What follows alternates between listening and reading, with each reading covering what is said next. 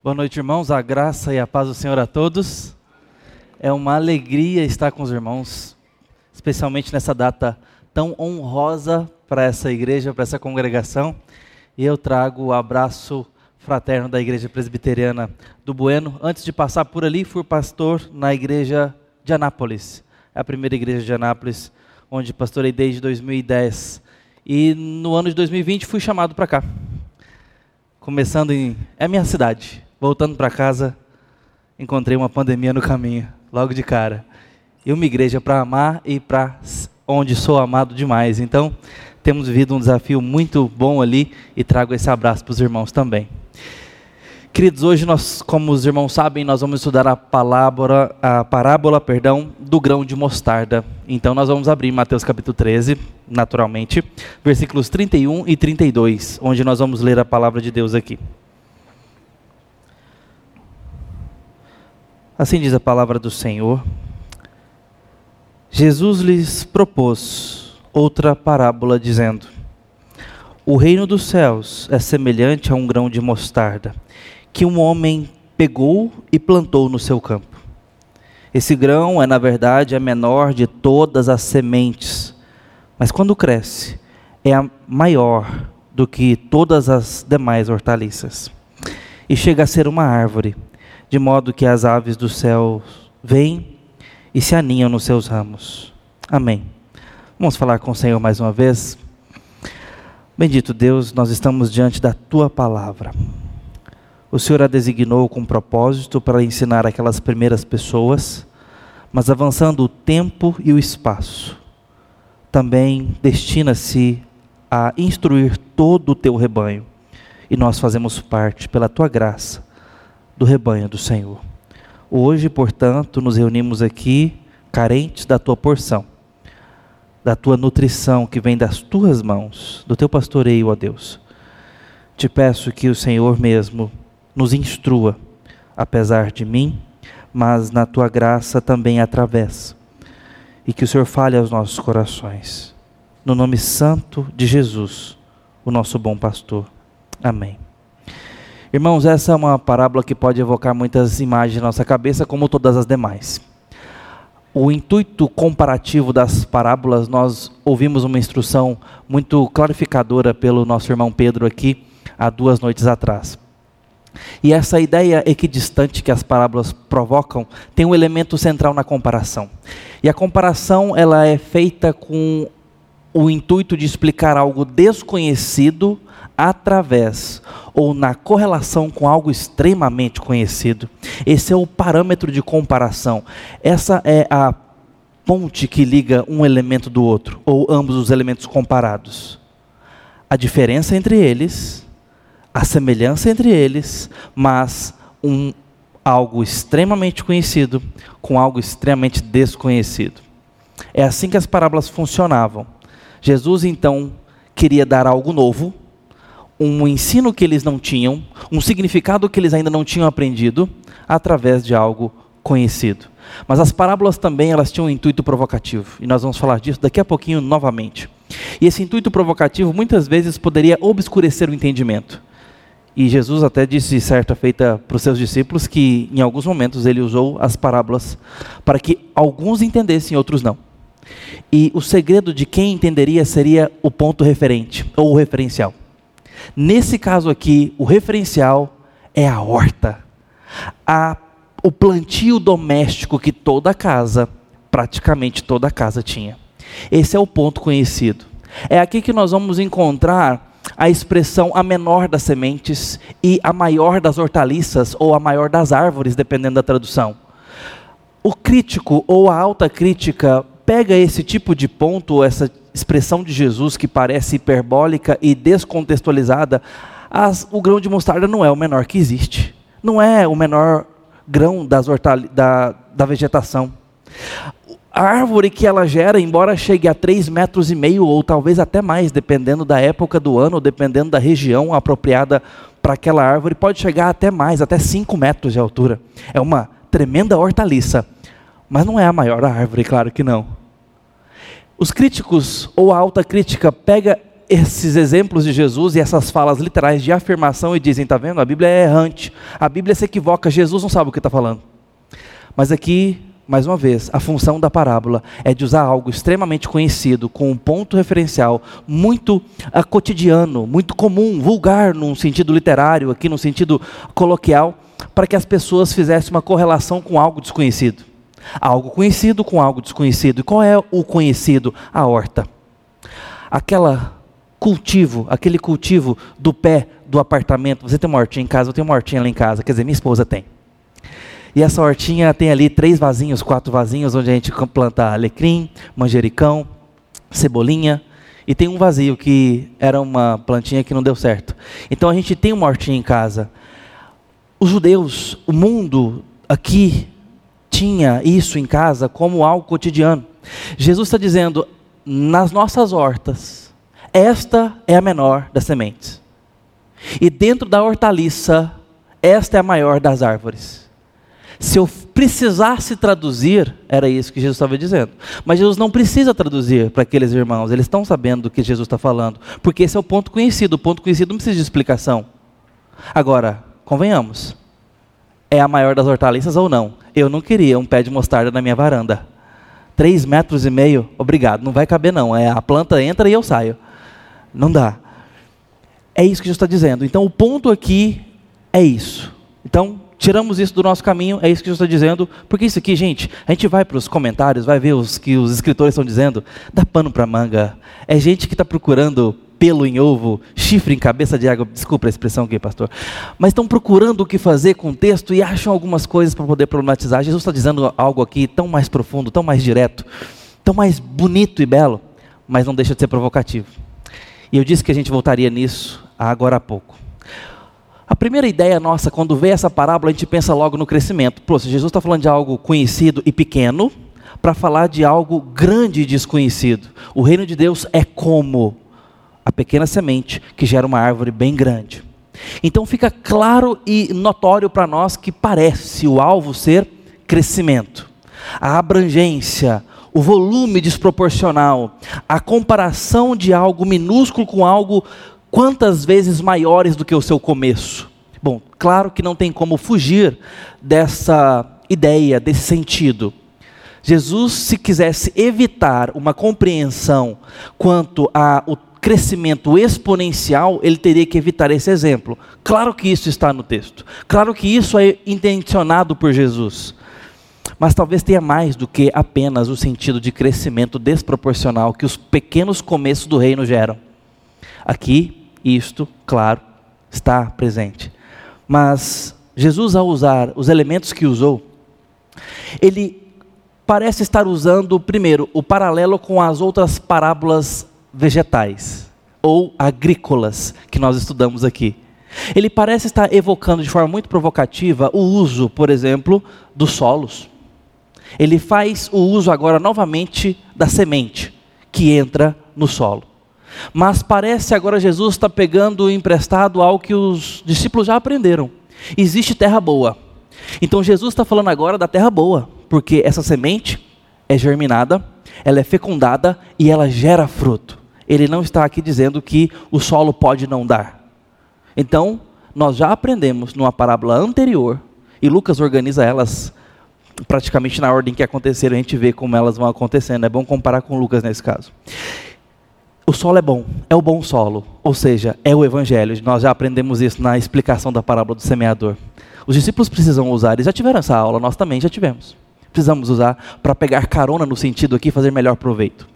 Então nós estamos aqui tratando do evangelho como semente e do bom solo, da, do solo do coração apropriado para receber. E a apropriação aqui tem a ver com o Senhor que faz o evangelho brotar e nascer e crescer e tudo mais de belo que ele gera de glória, céu na terra, a fecundação do evangelho. Então nós estamos vendo isso. No entanto, ele usa a figura das aves, e naquela parábola as aves eram frutos do diabo.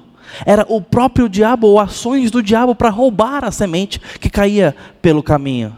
Aqui começa um parâmetro um pouco provocativo por Jesus, que acabou de usar esse tipo de comparação e essas figuras, dentre todas que ele poderia usar, ele traz de volta a figura da semente, do solo e da ave. mas certamente com intuitos distintos ou com significados distintos. Mas esse não é o único ponto aqui um pouco intrigante, é que ele usa o fermento. É uma parábola que nós vamos aqui como igreja estudar amanhã com o pastor Daci, mas a, o uso do fermento ele está via de regra associado a algo maligno. Jesus por diversas vezes e também aqui é comum na sabedoria judaica o uso do fermento como uma figura ilustrativa para nos falar de algo maligno. Por exemplo, Marcos 8, quando ele está no bar com os seus discípulos, ele está ensinando sobre o fermento de Herodes. Esse fermento de Herodes é algo ilustrativo, é figurativo para falar sobre uma maldade, uma filosofia maligna e caída que poderia levedar toda a massa, poderia contaminar, influenciar de forma negativa as pessoas, as mentes os corações. Jesus usa essas duas figuras aqui em paralelo, tanto a mostarda quanto o fermento, para ilustrar o que ele está dizendo. Mas pegando carona aqui com as demais ilustrações que ele usou do ponto de vista das parábolas ou das comparações agrícolas, para que a gente possa aprender. Tanto do semeador, dos tipos de solo, quanto o que ele acabou de ensinar para a gente em todo esse escalonamento das parábolas. O que ele está querendo dizer com isso? Talvez eles queiram nos mostrar e chamar a atenção e a poesia hebraica, bem como a construção textual e verbal, né, na, tinha muito da oralidade na construção de fala antes da escrita aqui do registro, então eles declamavam muitas coisas, embora a escrita sempre estivesse caminhando juntos, com essa provocação. Quando a gente vê o paralelismo hebraico, tem um elemento surpresa muitas vezes. Se nós vamos aos provérbios, por exemplo, e essa mente está aqui sendo usada por Jesus como um judeu, como alguém que vem da cultura nazarena, como alguém que cresce nesse meio e fala muito das suas falas com uma mentalidade hebraica e também com uma verbalização aramaica, Jesus está falando numa construção de fala como o mundo hebreu pensava. E ele certamente está fazendo isso aqui ao usar o elemento surpresa. Se você vai aos provérbios e vê ali uma frase sendo dita e outra repetida embaixo com o mesmo significado, não é porque o autor é preguiçoso e está aqui ah, falando mais do mesmo só para encher os versos. Não, é porque o elemento surpresa está embaixo. E essa repetição, ela significa uma ênfase. Os provérbios são cheios de escândalo para nós, e num bom sentido de fazer a gente ficar espantado com um termo, às vezes fora do uso comum, ou com uma provocação de sentido. Jesus, ao usar elementos aqui que poderiam não ser tão simples de se entender, ele está querendo nos provocar e chamar a atenção dos discípulos para algo mais profundo. E o que seria isso? Por que ele está usando essa linguagem? Porque a gente pega Lucas dando ênfase no processo de crescimento, Mateus, eh, Marcos, por exemplo, dando ênfase no tamanho, e parece que Mateus junta as duas ideias aqui. Mas não fica claro que apenas o crescimento importa. Parece que Jesus está querendo nos mostrar que a qualidade da semente importa. Ela vai crescer. Os judeus, talvez os discípulos, não tivessem dúvida de que o reino grande viria. Aliás, essa era a grande expectativa deles. Jesus, portanto, não precisava ensinar sobre isso. Eles esperavam um reino glorioso. Eles receberam profecias, e embora muitas vezes mal interpretadas por eles na sua ansiedade escatológica, um imediatismo às vezes muito grande, e também um tipo de leitura triunfalista para os seus dias, ou seja, o Messias virá. E quando ele se manifestar, ele vai pisar na cabeça de Roma. Ele vai pisar na cabeça do César, do Herodes, de todos os nossos inimigos, vai trazer o reino de Davi de volta. Ele vai fazer isso e vai por fim à guerra. As profecias como Jeremias, Isaías falavam de fim do choro, falavam de Nova Jerusalém, falava da restauração gloriosa de Jerusalém, do rei que finalmente sentaria no trono. Essa mentalidade era uma mentalidade que não precisava ser ensinada, ela já existia. Ela precisava é, ser equilibrada configurada. E é isso que Jesus talvez esteja fazendo aqui, nessa interpretação, talvez melhor do que apenas a grandeza de um pequeno começo, um grande fim. Talvez Jesus estivesse chamando a atenção deles para o agora, mas do jeito correto, porque os olhos no agora eles já tinham também. Eles queriam a escatologia completa agora, o reino glorioso agora, a nova Jerusalém já. Jesus talvez estivesse ensinando que o ainda não importa, o enquanto importa, porque todo o processo é divino. Todo pequeno processo é ainda com a mesma semente. Que semente é essa? O Evangelho. Esse Evangelho constrói o reino, e esse Evangelho está acontecendo sempre que é germinado. Todo o processo é divino. Todo o crescimento é divino. E ainda que não estejamos vendo o fim da guerra já como gostaríamos, o fim da enfermidade como gostaríamos, ainda que os nossos corpos padeçam de enfermidades, ainda que pandemias nos peguem de surpresa, ainda que enfermidades nos dificultem a fazer coisas básicas como ir e vir, como respirar, ainda que a maldade ainda nos assole, ainda que precisemos de cadeados em nossas portas, ainda que andemos com medo do trânsito, de carros velozes e poderosos, de apartamentos cujos filhos de lá podem cair e morrer, ainda que vivemos no medo de uma criança poder se engasgar com um grão de amendoim e se asfixiar, ainda que tenhamos os horrores dos homens, das guerras, da pobreza, ainda que tudo isso nos assole. Jesus está chamando esses homens para olhar para a maravilha da boa nova que a semente é. Não só pode, mas é. Porque a semente foi dada. Um semeador pegou a semente e plantou na sua horta. Ele não faz a semente. Ele não tem o trabalho de fabricar a semente. Os químicos não podem provar, provocar uma semente, não podem confeccionar uma, uma semente. A engenharia não pode fazer e reproduzir uma semente. Nós não podemos criar uma semente. Mas nós temos uma semente. Nos foi dada de graça. Ela está aí. Precisamos saber o que é a semente. Precisamos valorizar o significado dela. Para então a gente entender que Jesus está chamando esses homens a esperança e a perspectiva orientada para agora. Com os olhos no futuro, mas com o coração no agora. Jesus está trabalhando, o reino chegou, o reino já está entre nós, ainda incompleto. Lidamos com as dores, mas a presença da semente frutificando, não apenas em potencial, mas em realidade. Ainda pode não ter alcançado a sua estatura máxima e todos os seus frutos podem não ter sido colhidos, mas já é uma realidade presente e naquela semente a qualidade está presente. Dentro dela está algo que o reino completo é. Na semente do Evangelho nós temos o céu embutido. Na pregação, portanto, do Evangelho, nós estamos trazendo à consciência do homem perdido a beleza do céu pacífico do desgoverno ou para o desgoverno, nós estamos pregando a mensagem do único rei. Porque na singeleza, ou às vezes na pequenez de uma voz pequena pregando o evangelho, como um simples professor de escola dominical ou uma evangelização de porta do seu vizinho num singelo café, nesse pequeno ato, nós temos o céu embutido e não cabe a nós colocar a qualidade da semente. Não está na nossa capacidade ou habilidade, nem mesmo expectativa. A lembrar de Jonas.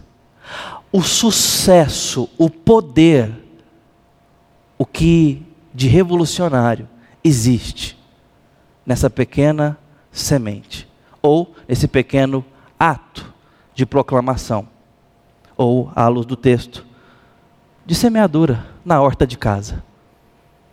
Talvez, talvez, Jesus esteja nos chamando a atenção para muito além da grandeza desproporcional comparada. Talvez ele esteja ensinando aqueles discípulos a terem paciência e a semear com esperança. Quem entende do que é feito o reino, aprende a se contentar, mas também a expectar, a esperar, a semear com esperança de ver os frutos. Mas nós precisamos manter em vista o gosto do reino, o poder do reino, a qualidade da semente. É isso que a gente está vendo aqui. E esses homens eles estavam bem instruídos, porque as promessas do Antigo Testamento falavam sobre isso. Eles poderiam estar dizendo o seguinte: João Batista não apontava nessa direção? O Antigo Testamento não contém profecias exatamente sobre essa exaltação de Israel? Por exemplo, Gênesis 22, 17, 18, Salmo 78, Isaías 54, 60, até o 62, Jeremias 31, Amós 9, Miqueias 2, Zacarias 2. Todo esse escopo de profecia falava sobre exaltação de Israel, falava sobre exaltação de Jerusalém. No pensamento do Novo Testamento, por exemplo, a gente vê que eles foram formados debaixo disso. Mas, como eu disse, o imediatismo ou a falta de contemplação do poder do reino, da semeadura com fé, coloca a nossa esperança, embora no lugar certo, desacompanhada do presente.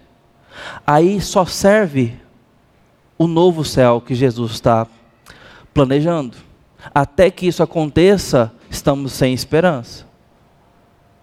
E perdemos de vista tudo que Jesus está fazendo, o construtor do novo céu e da nova terra, agora e no processo. Precisamos aprender a celebrar, portanto, e a ter esperança com cada ramo, cada broto que essa semente gera. E o que seriam os ramos, os brotos, as pequenas folhagens que vão surgindo? o que só o Evangelho pode fazer: os sinais do reino. E quais são os sinais do reino? Súditos. E o governo de Deus aplicado em corações desgovernados. Quando uma mente se convence de que Cristo é o Rei, de que só há um Deus, sinais do reino estão em operação. E nós vamos testemunhando e experimentando e sendo cidadãos de um outro país cidadãos de um outro reino, ainda que habitantes desse, dessa ordem, ainda que ah, habitantes dessa era. Nossa mente, o nosso coração está completamente governado por um novo rei. Nossa perspectiva caminha sobre outros tambores, ao som de outros tambores. Nós temos uma nova lei, nós temos um, um conjunto de regras, de sabedoria, de inteligência que não é a desse mundo é nesse mundo, porque nós conhecemos a verdade, conhecemos a sabedoria, e isto é o que o Evangelho pode fazer. São sinais do reino. Talvez o ponto de Jesus, portanto, seja a união orgânica entre o começo insignificante ou aparentemente significante e o fruto maduro do reino completo. No meio, o processo garantido, harmônico todo sinal do reino, por mais insignificante que seja, tem parte com o reino maduro. É um tijolo na grande construção do novo cosmos, do novo reino, da glória perfeita. E isso aqueles discípulos precisavam entender. Essa é a consideração que Jesus está fazendo com esses homens o governo da graça exercido por Cristo, não importa quão desprezado e aparentemente insignificante tenha sido no princípio, tende a avançar, vai avançar, vencendo para vencer e fazendo dos seus súditos mais do que vencedores. O começo insignificante, ele é contrastado com a garantia do final, para que entendamos que o processo vale que o processo é rico, que o processo é redentivo, que o processo está embutido da qualidade do final glorioso. É a semente que gera a árvore. E no meio nós temos um desenvolvimento dado pelo próprio Senhor. E isso aplicado a nós é que Jesus está ensinando que o sentido ultrapassa o crescimento, ultrapassa a discrepância, mas está falando da conexão direta. Existe uma conexão direta. Precisamos pegar a Jerusalém pronta, os santos santificados e glorificados, o fim da morte, a morte da morte, o fim da dor, a eterna glória. E trazer isso para os nossos dias de luta, onde vivemos dias de lutas e dias de glória, mas as glórias do presente não são comparadas do que com as glórias que estão por vir. Por isso, eu preciso da glória do porvir iluminando os meus dias, sabendo que cada pequeno ato da igreja ou como igreja é um ato glorioso que combina com o que Deus está fazendo para o final. Eu espero que isso faça sentido na mente dos irmãos. Estou tentando ser o mais claro possível, mas talvez a ideia aqui seja: tenham paciência, aqueles homens ansiosos. Exerçam a fé, continuem orando, preservem a fé e perseverem na fé, nessa obra. O programa de Deus não tem a possibilidade de dar errado. Essa é a esperança do processo, pela qualidade da semente. Agora talvez a gente possa entender melhor por que Jesus escolheu a semente de mostarda para falar disso. Era uma semente comum, cotidiana, todo mundo tinha. Todo mundo tinha uma horta em casa. Mas o que ela pode significar ao ser comparada com o reino é que o reino também faz parte do cotidiano. E que o reino muitas vezes parecerá insignificante. As ações do reino muitas vezes parecerão vãs, inúteis e pequenas demais perante o incêndio da cultura caída e dominada pelo diabo. Parece que as nossas forças são muito ensimesmadas, muito pequenas, muito medíocres perto da labareda do inferno que queima a cultura contemporânea. Ontem foi meu aniversário. E dia 16 de junho é dia de lançamento da Pixar mundialmente falando. Por exemplo, no ano de mil, 2017 foi lançamento do Carros 3. Ontem foi lançamento do Lightyear, a história do Buzz Lightyear de Toy Story. Não sei se os irmãos estão atualizados, mas houve ali um beijo lésbico entre a protagonista junto com o Buzz e a sua companheira, junto com a filhinha que elas têm. Estou dizendo isso para os irmãos para falar sobre o avanço cultural de uma agenda específica dentro ah, dos vieses de gênero, de igualdade da sexualidade, da liberdade de sexualidade, frentes que nós conhecemos muito bem, que têm chegado ao nosso país com uma globalização muito imediata com outros lugares. Esse é um filme infantil. Ou seja, os nossos filhos estão sendo ensinados sobre liberdade sexual ah, com pessoas do mesmo gênero, do mesmo sexo, por desenhos animados, que é uma boa forma didática de se ensinar. É uma forma rápida de aprendizado. Normalmente musicais e muito bem ilustrados e animados, com histórias comoventes e personagens que nos prendem. Ainda adultos olhamos para trás personagens dos desenhos da Disney ainda com muito ah, com muito afeto, com muita memória afetiva. Aquilo fica no nosso coração. Nossos filhos são alvos de ensino do mundo. Eles são alvos de empreitados. E às vezes parece que nós estamos nadando contra a correnteza ao tentar ensinar o Evangelho. Parece apenas breves ah, esguichos de beija-flores numa floresta em chamas. Eu queria dizer para os irmãos que Jesus usou a semente de mostarda para falar sobre algo grandioso. E sabe o que é mais incrível do que grandioso? Inevitável. Ninguém pode segurar esse reino. E às vezes eu posso me pegar como você, descrente. Às vezes olhando para o império das trevas e achando ele grande demais. Olhando para ele como uma fortaleza que jamais será abalada. E que quanto a gente pisca ou dorme, eles trabalham. E uma mente anticristã cada vez mais se esboça. Jesus quer nos ensinar porque Ele sabe do nosso coração temeroso, tímido, medroso e muitas vezes assustado como um rebanho de ovelhas. Ovelha não é valente, ovelha se assusta com facilidade. Precisa de pastor para ser conduzida. A boa notícia é que o nosso bom pastor está nos conduzindo e tentando nos ensinar da melhor forma possível. O reino de Deus é como uma semente de mostarda. às vezes tão minúscula que a gente não acha que vai dar em nada. Vemos a semente, minúscula, mas não estamos vendo a árvore. Vemos a promessa, mas não estamos vendo a nova Jerusalém.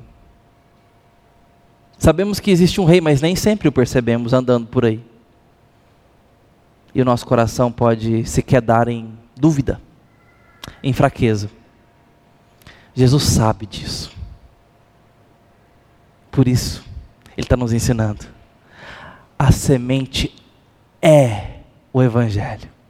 E o Evangelho faz o que o dono do Evangelho quer que seja feito. Dará uma das maiores hortaliças e árvores tão grandes que aves virão se aninhar nos seus ramos. Ou seja, servirá para a cura das nações, servirá para abrigos de outros que não são dessa horta, que não estavam aqui, mas está gerando uma sombra tal, um abrigo tal, uma frutificação tal que vai dar de beber para quem tem sede, abrigo para o desabrigado, vai solucionar problema dos quebrados aquele que crer em mim, conforme a Escritura, do seu interior fluirão rios de água viva. Isto é o grão germinado em solo bom. É isso que aconteceu comigo e com você, se cremos. Portanto, o grão de mostarda em nosso coração promoverá, numa esfera individual, abrigo para um mundo quebrado e assolado pelas trevas, porque somos luz do mundo e sal da terra.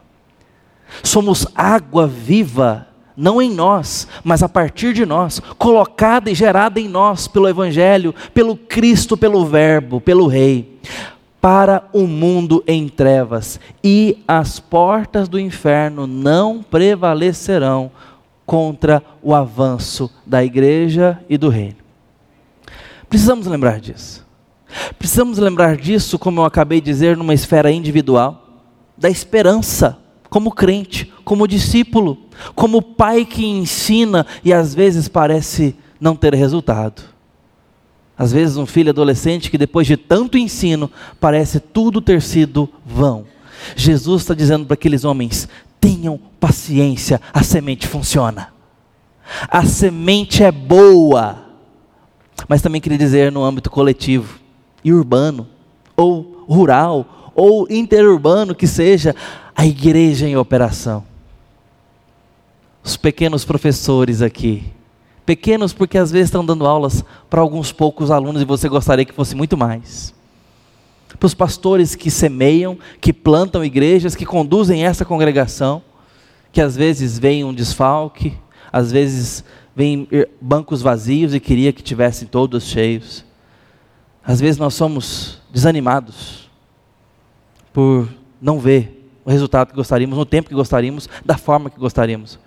Jesus está dizendo a esses irmãos: só plantem, o resto é comigo. Mas e a semente? A semente ele deu também. Nosso papel, ele nos chamou para participar disso, é de plantar. A gente tem que plantar. Temos que dar aula na escola bíblica dominical. Temos que pregar nesse púlpito, no púlpito de casa.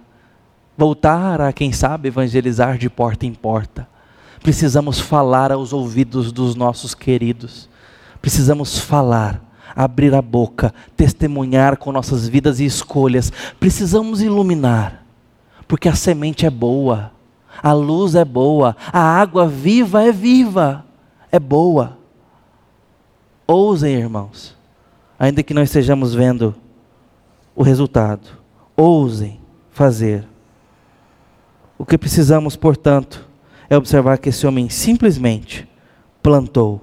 E o que ele plantou foi o Evangelho.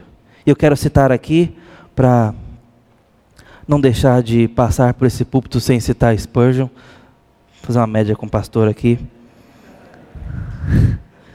Se tivesse na igreja era Calvino, mas ele diz o seguinte: O que é a vida?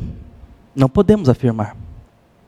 Mesmo que se usasse o mais potente microscópio, não seria possível enxergá-la até a infinitude. É um mistério. Mas é essencial a semente. O Evangelho tem algo em si que não é de pronto, descoberto pelo raciocínio filosófico, ainda que possa de algum modo ser percebido. Tome-se uma máxima de Sócrates ou Platão e se analise se através dela alguma nação ou tribo foi levada da barbárie para a civilização.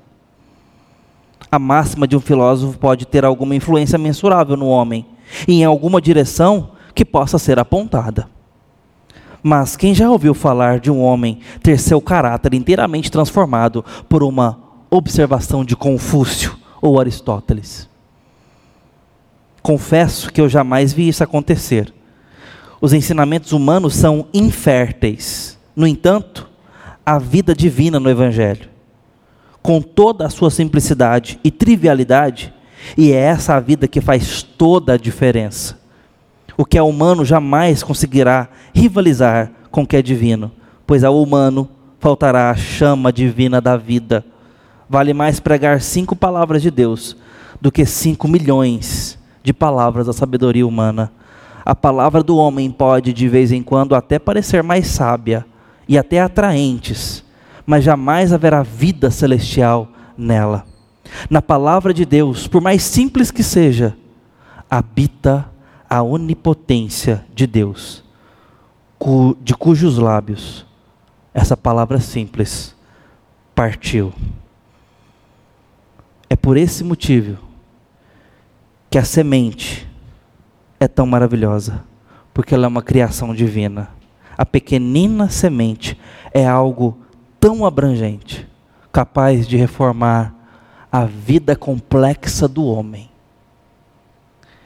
e reorganizar o cosmos do caos para a ordem do novo reino. É isso que a gente está construindo ao sermos chamados para a missão. É isso que essa semente pode gerar. É isso que ela pode fazer. É isso que ela promete. Ninguém pode apontar qual será o fim daquilo que começa, nem qual o resultado da sua semeadura mas sigam semeando a semente que é vida, e irão se deparar com resultados impensáveis, que só o reino e a sabedoria divina podem imaginar. Mas façam bem feito, façam para Deus, se esforcem o melhor, mas deixem os resultados com a ilimitada liberdade do amor de Deus e esperem sempre colher cem vezes mais do que plantam, se não agora, como gostaríamos daqui a pouco, porque ele disse que estaria voltando e traria a consumação do reino nas costas.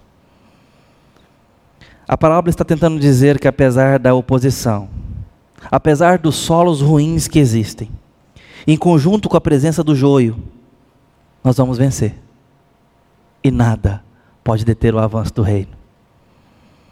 O reino vai crescer e crescer e crescer e crescer e crescer, até chegar à sua beleza final, cujo esplendor é apenas palco para o Rei que vem morar conosco.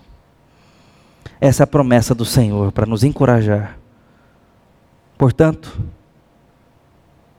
nós não somos um pobre grupinho tentando manter um forte das ameaças dos grandes canhões de Satanás. Nós somos um pobre grupinho muitas vezes, mas nós estamos avançando. O inferno, que se prepare, que se cuide, ele que se defenda, porque as portas do inferno não prevalecerão contra o avanço indetível da igreja do Senhor Jesus, que muitas vezes parece tão singela e frágil, parece muito mais simples do que gostaríamos, como o simples abrir a boca e pregar o Evangelho, que também é simples. Se arrependam e creiam no Evangelho de Jesus. Esse é o Evangelho. Ele é o caminho, a verdade e a vida. Esse é o Evangelho. É simples demais para a sabedoria dos homens. Mas é isso que transforma o mundo, a vida e o coração. Eu quero ler então para encerrar o reino consumado, em Apocalipse 21, para aquecer o nosso coração com o vislumbre dessa árvore imensa que abrigará pássaros de todas as nações e trará o rei para o seu reino completo. Os primeiros versículos diz assim: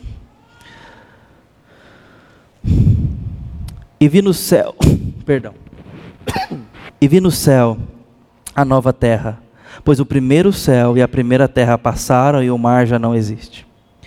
Vi também a cidade santa, a nova Jerusalém, que descia do céu da parte de Deus, preparada como uma noiva, enfeitada para o seu noivo. Então ouvi uma voz forte que vinha do trono e dizia: Eis o tabernáculo de Deus com os seres humanos. Deus habitará com eles. Eles serão povos de Deus, e Deus mesmo estará com eles, e será o Deus deles. E ele lhes enxugará dos olhos toda lágrima, e já não existirá mais morte, já não haverá luto, nem pranto, nem dor, porque as primeiras coisas passaram. E aquele que estava sentado no trono disse: Eis que faço novas todas as coisas, e acrescentou: Escreva, porque essas palavras são fiéis e verdadeiras. Disse-me ainda: Tudo está feito. Eu sou o Alfa e o Ômega, o princípio e o fim. Eu, a quem tem sede, darei de graça da água da vida, da fonte da água da vida. O vencedor herdará essas coisas, e eu serei o seu Deus, e ele será o meu filho. Amém.